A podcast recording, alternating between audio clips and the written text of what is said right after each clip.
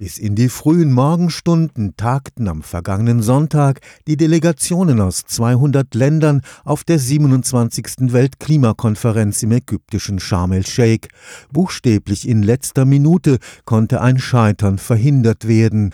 Aber die Abschlusserklärung, auf die man sich schließlich einigen konnte, ist mehr als enttäuschend. Keine klaren Ausstiegsziele aus Kohle, Öl und Gas. Nur wenige Länder haben ihre Selbstverpflichtung zur Reduktion von Klimagasemissionen nachgeschärft. Einziger Lichtblick, zum ersten Mal wurde den von Klimakatastrophen hart getroffenen ärmsten Ländern ein Anspruch auf Schadensersatz eingeräumt.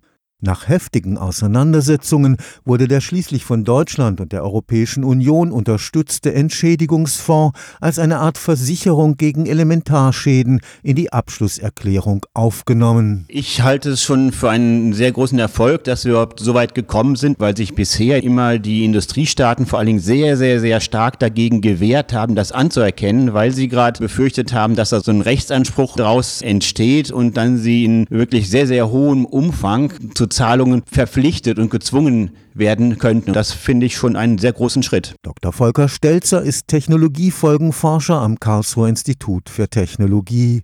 Er bedauert, dass die Konferenz sich nicht auf die Höhe der zur Verfügung gestellten Entschädigungsgelder einigen konnte.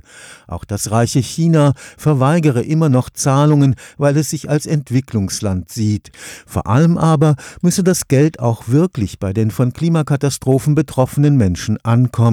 Da muss zum einen die UNO, die das Geld ja sozusagen einsammelt, zusammen mit den Staaten da Organisationen schaffen, wo das dann eben dann auch kontrolliert wird. Das ist einfach nur, also so als Blankoscheck auszuzahlen und überweisen an die Staaten, das finde ich riskant nach den Erfahrungen, die wir gemacht haben. Als Mitglied von Scientists for Future zeigt sich Dr. Stelzer auch enttäuscht, dass erneut ein klares Bekenntnis zum Ausstieg aus Kohle, Öl und Gas im Abschlussdokument fehlt. Man hat ja bei der letzten COP das gesehen, dass es ja fast geschafft hätte. Da ist es ja bis zu den letzten Entwürfen der Abschlusserklärung sogar noch drin gewesen, ist dann wieder sozusagen raus verhandelt worden. Und es wäre eigentlich das Richtige gewesen, das Zeichen zu setzen, diese Entwicklung von der letzten zu nehmen und hier die letzten zehn Prozent sozusagen da auch noch dran zu machen. Wäre natürlich viel, viel besser gewesen. Eine strengere Regelung des Handels mit sogenannten Verschmutzungsrechten war ebenfalls ein Streitthema in Sharm el-Sheikh. Für uns als Scientists for Future ist es wirklich ganz wichtig, dass das sehr, sehr eng nur gehandhabt wird, weil das Wichtigste ist der Ausstieg aus den fossilen Energieträgern.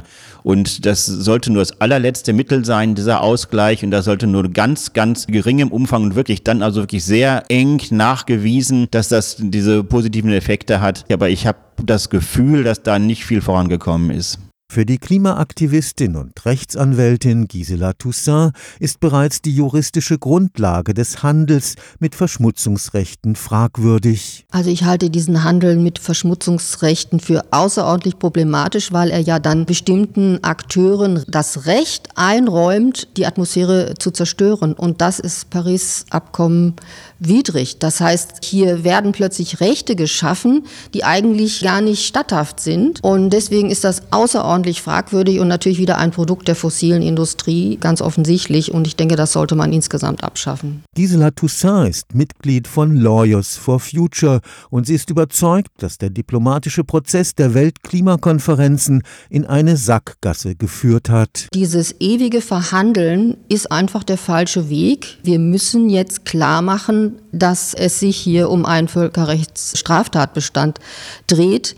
Das Pariser Abkommen muss erfüllt werden und all die Regierungen, die das nicht tun, stehen strafrechtlich in der Verantwortung. Und wenn das diskutiert wird, dann werden die sich endlich bewegen. Das ist, glaube ich, die einzige Lösung, die wir jetzt noch haben, um wirklich qualitativ einen riesigen Schritt nach vorne zu kommen. Toussaint plädiert für eine Anerkennung des Pariser Abkommens von 2015 als höchstes und zwingend umzusetzendes Völkerrecht. Weil das eben gravierende konstruktive Rechtsfolgen hat und die Nichterfüllung des Pariser Abkommens ein Straftatbestand ist, dass es hier um Völkermord, um globalen Völkermord geht, der ganz, ganz konkret ansteht und der verhindert werden muss, soweit das überhaupt noch möglich ist, durch die Strafverfolgung der wichtigsten Entscheidungsträger, die die Blockierung des Pariser Abkommens hier zu verantworten haben. Stefan Fuchs, Karlsruher Institut für Technologie.